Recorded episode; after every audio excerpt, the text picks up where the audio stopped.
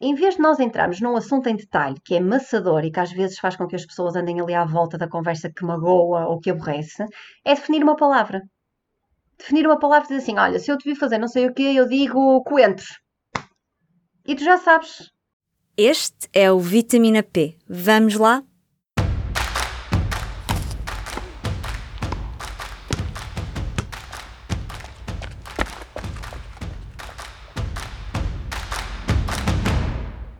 Viva! Eu sou a Carla Pequenino e estou de volta para mais um Vitamina P, o podcast Nutrição e Desporto do Público. Sabemos que o nosso peso, o tempo que passamos sentados, o stress ou aquilo que comemos influenciam a nossa saúde. Mas nem sempre é fácil abordar estes temas quando identificamos sinais de preocupação nas pessoas que nos são próximas. Alertar para maus hábitos alimentares, por exemplo, pode soar intrusivo e controlador, só que a solução não é evitar o tema ou deixar de ajudar.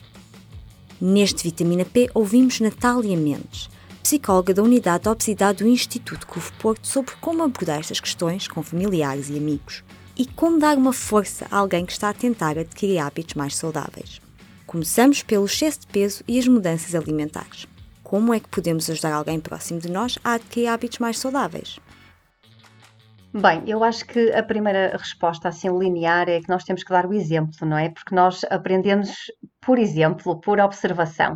Uh, e, portanto, uh, essa é a primeira ideia. Uh, quando nós vemos os outros agir de uma determinada forma, nós consideramos isso normal e somos guiados a agir da mesma maneira.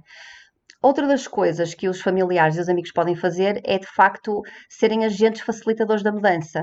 Uh, portanto, quando dizemos isto, é apoiar, por exemplo, na confecção de algumas refeições, se a pessoa em causa nem sempre cozinha da forma mais saudável. No caso das crianças, começarmos desde pequeninos a instruí-los o que é que é fazer compras adequadas num supermercado, porque o marketing é uma coisa muito poderosa e que nos desvia muitas vezes daquilo que nós queremos fazer, não é? Um, facilitar dando o exemplo também com a atividade física, muitas vezes demonstrando, se calhar, que em vez de ficarmos numa atividade mais sedentária, podemos escolher atividades de convívio, mesmo em família, não é? Em que, olha, agora não sei quem vai caminhar, vamos todos, vamos todos dar um passeio, não é? Então, em vez de dizer, ai, tu se calhar precisavas de fazer exercício, tu não devias cozinhar desta forma, é sugerir, olha, e se fosse eu a fazer o jantar? E se fôssemos dar um passeio? Um, é, é, isso são bom, boas sugestões?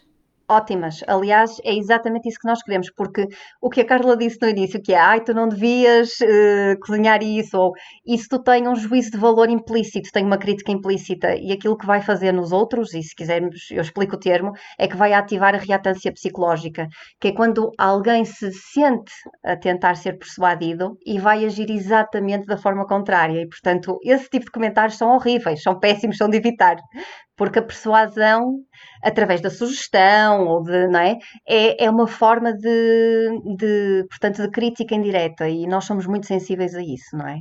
Outra coisa que eu gostava de dizer ainda dentro deste tema é que tanto os amigos como os familiares podem tentar desviar os momentos de convívio, portanto, da mesa, não é? Nós temos muito esta tendência que é vamos almoçar, vamos jantar, vamos lanchar, vamos tomar um cafezinho.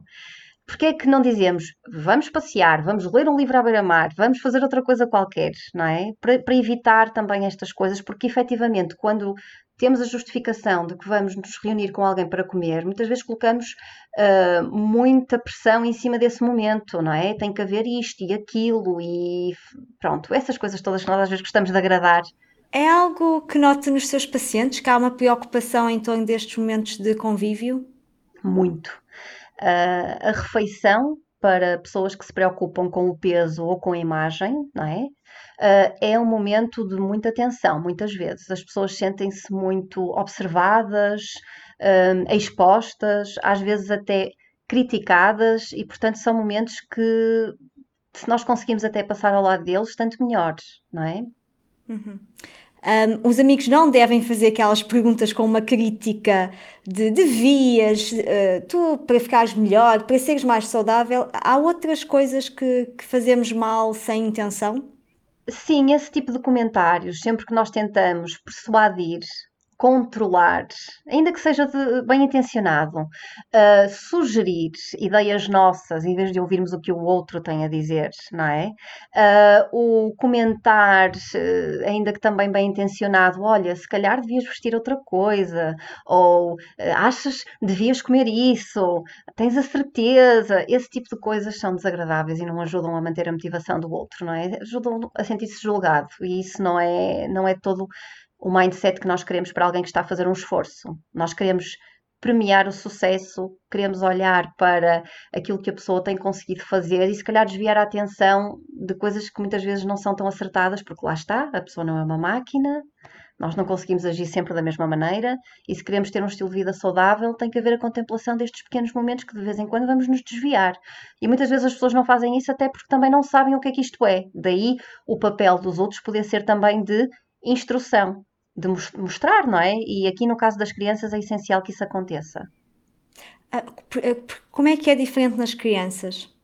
Ora bem, nas crianças, aquilo que nós pensamos é que, uh, efetivamente, os adultos significativos, tanto sejam os familiares, como os padrinhos, os amigos, desempenham um papel fundamental na consciência para o estilo de vida saudável.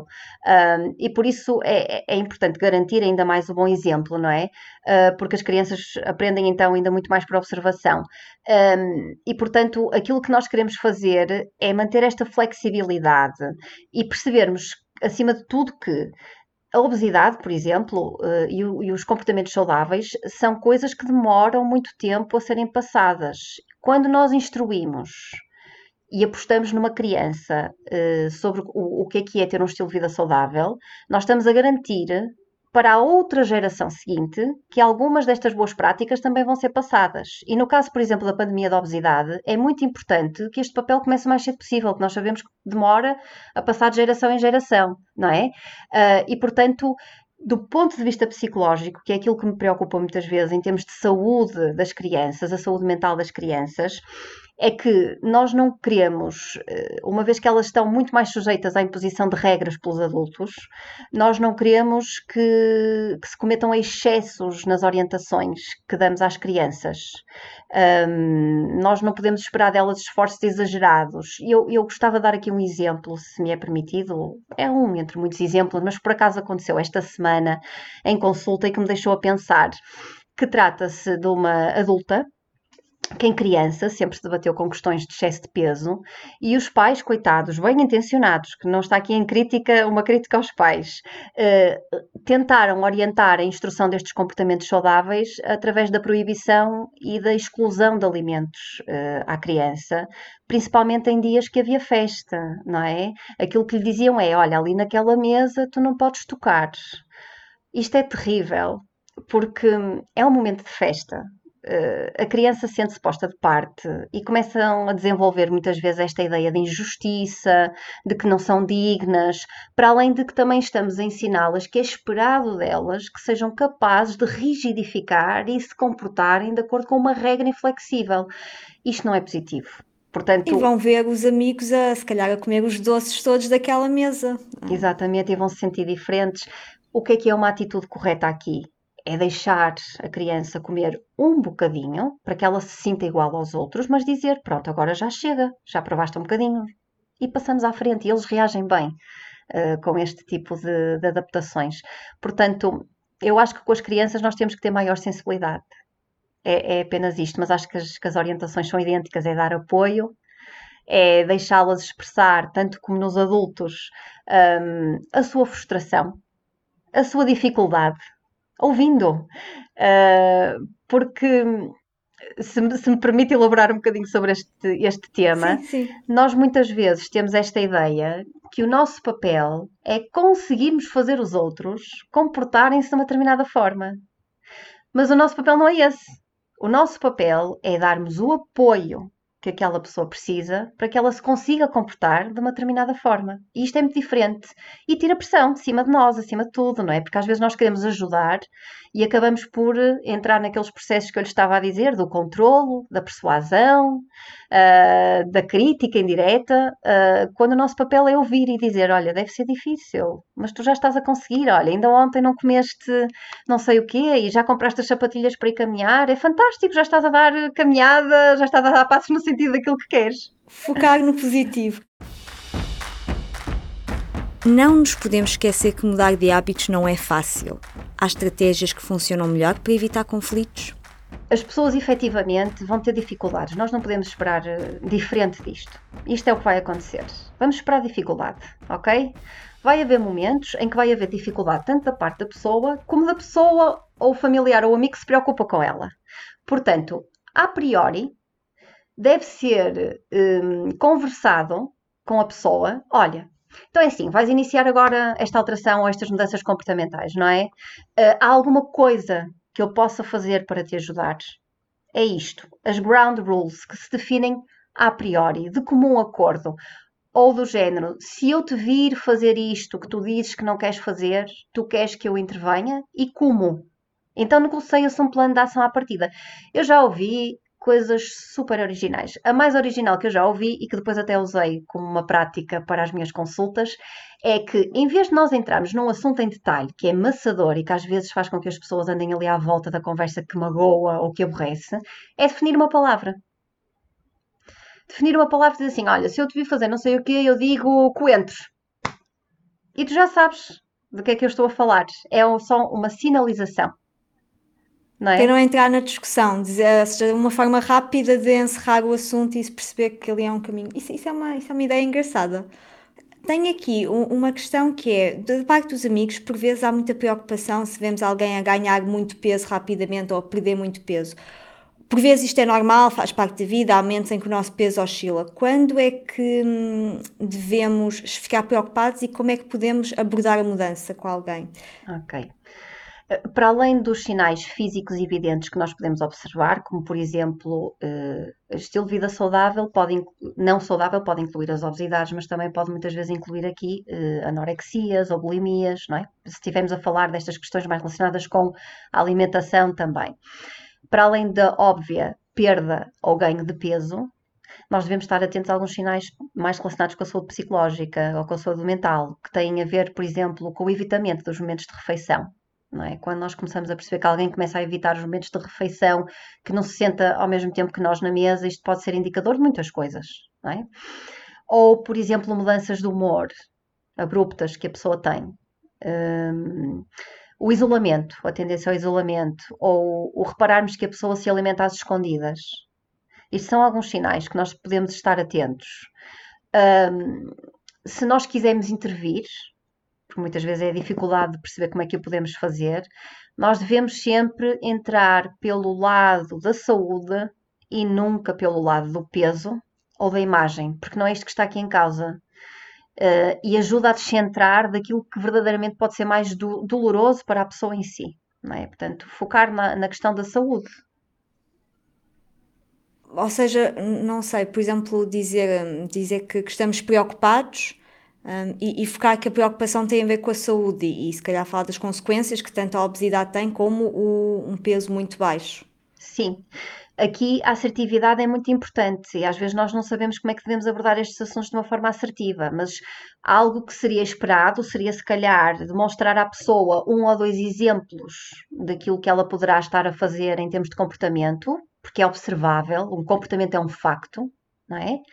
E, e comentar: olha, eu reparei que X e Y, isto preocupa-me. A seguir, nós falamos daquilo que, que este comportamento tem em nós, o impacto que tem em nós. Uh, há alguma coisa que, que, eu, que eu possa fazer para te ajudar? Ou perguntar mesmo antes: devo-me preocupar? Não é? é diferente de chegar lá e começar logo a dar sugestões, porque partimos do pressuposto que a pessoa até já passou à fase da aceitação de que tem um problema e às vezes as pessoas não estão nesta fase. Portanto, primeiro que tudo é observar os comportamentos que achamos que podem ser indicadores uh, de que alguma coisa pode não estar bem, dizer que nos preocupamos e se devemos ajudar, se a pessoa quer ajuda.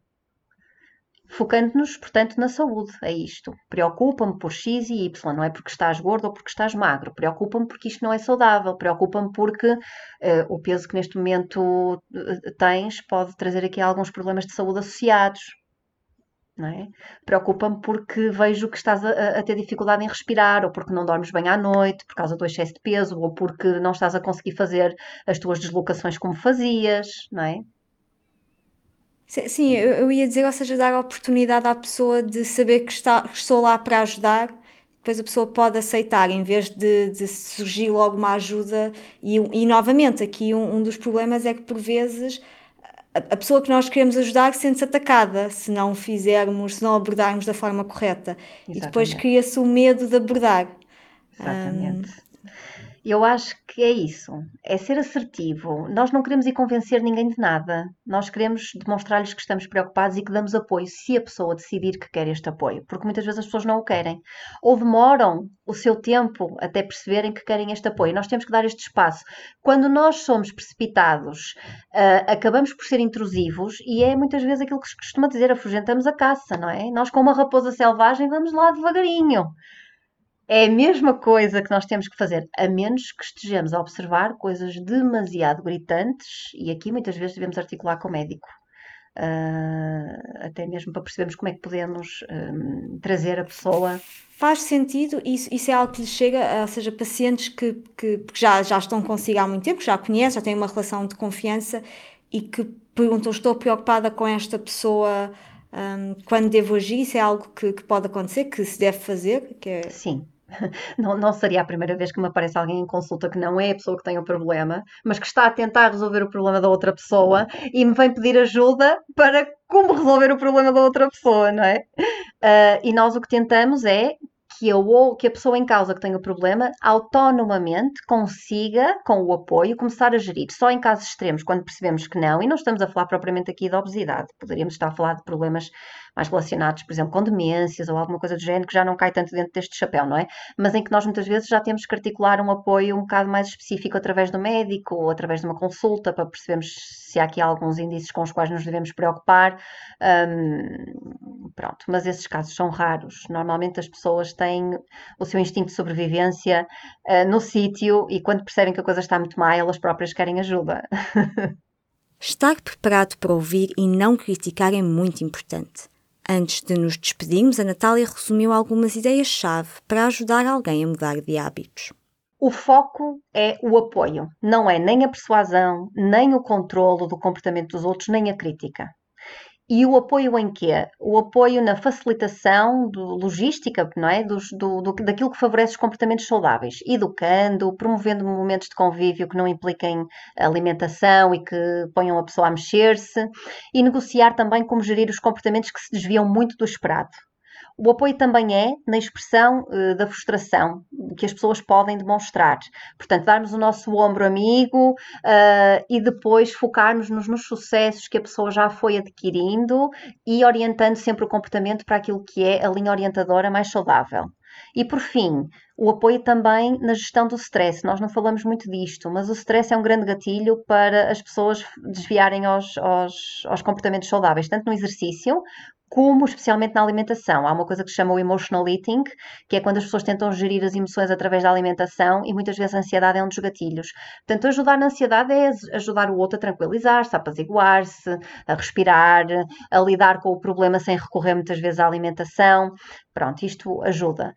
Portanto, são estas as recomendações uh, que eu acho que são importantes quando nós queremos ajudar alguém que está a lidar com, com mudanças comportamentais.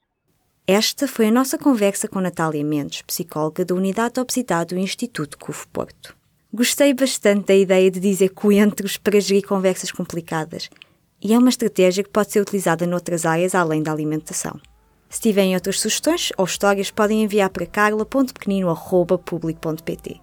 Mas antes de nos despedirmos, vamos aos mitos e estudos da semana. Há um estudo para tudo! Regra geral, cozinhar em casa é mais saudável e mais económico, mas muitas vezes também é mais demorado. O micro-ondas pode ser uma boa solução. Só que apesar destes aparelhos fazerem parte das cozinhas há décadas, muitas pessoas ainda torcem o nariz à ideia de fazer papas ou cozer legumes no micro-ondas. Há mesmo quem se preocupe com os efeitos destes eletrodomésticos naquilo que comemos. Será que há algum problema? Antes de mais, a ideia de que o micro-ondas pode fazer mal à saúde é um mito. A Organização Mundial da Saúde é clara. Quando utilizados de acordo com as instruções dos fabricantes, os microondas são seguros para aquecer e cozinhar alimentos. Mas será que a radiação e o calor que estes aparelhos produzem e que os tornam tão rápidos destroem os nutrientes? Ora bem, Há quase duas décadas, em 2003, um estudo publicado no Journal of Food Agriculture notava que o microondas eliminava grande parte dos flavonoides dos brócolos, que são aqueles componentes que ajudam a proteger a saúde do coração. Só que estudos mais recentes explicam que isto só acontece quando os alimentos são cozinhados durante demasiado tempo no microondas, ou seja, quando ficam mais do que aqueles 2 a 3 minutos que são recomendados na maioria das receitas. A verdade é que, como já ouvimos no Vitamina P, cozinhar altera sempre um pouco o valor nutricional dos alimentos. Segundo a página de saúde da Universidade de Harvard, algumas vitaminas, como a vitamina C, partem-se, por assim dizer, sempre que os alimentos são aquecidos. Isto acontece tanto no forno, como na frigideira, como no micro-ondas. E hoje em dia há provas claras das vantagens do micro-ondas.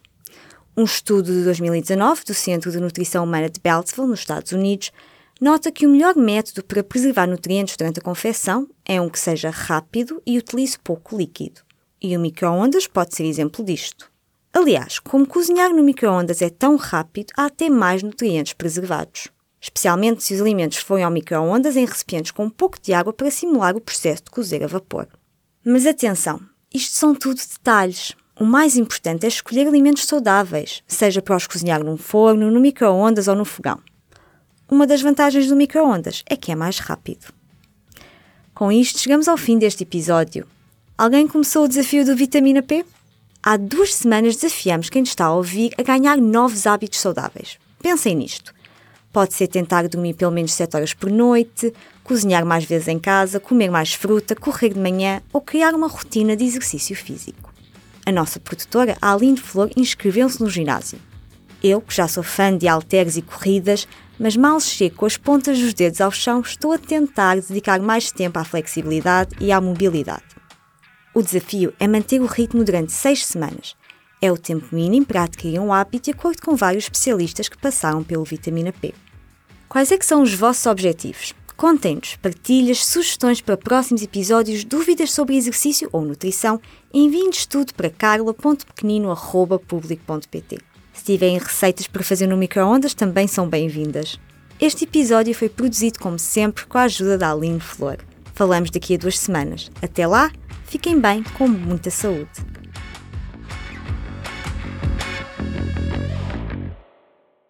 O público fica no ouvido.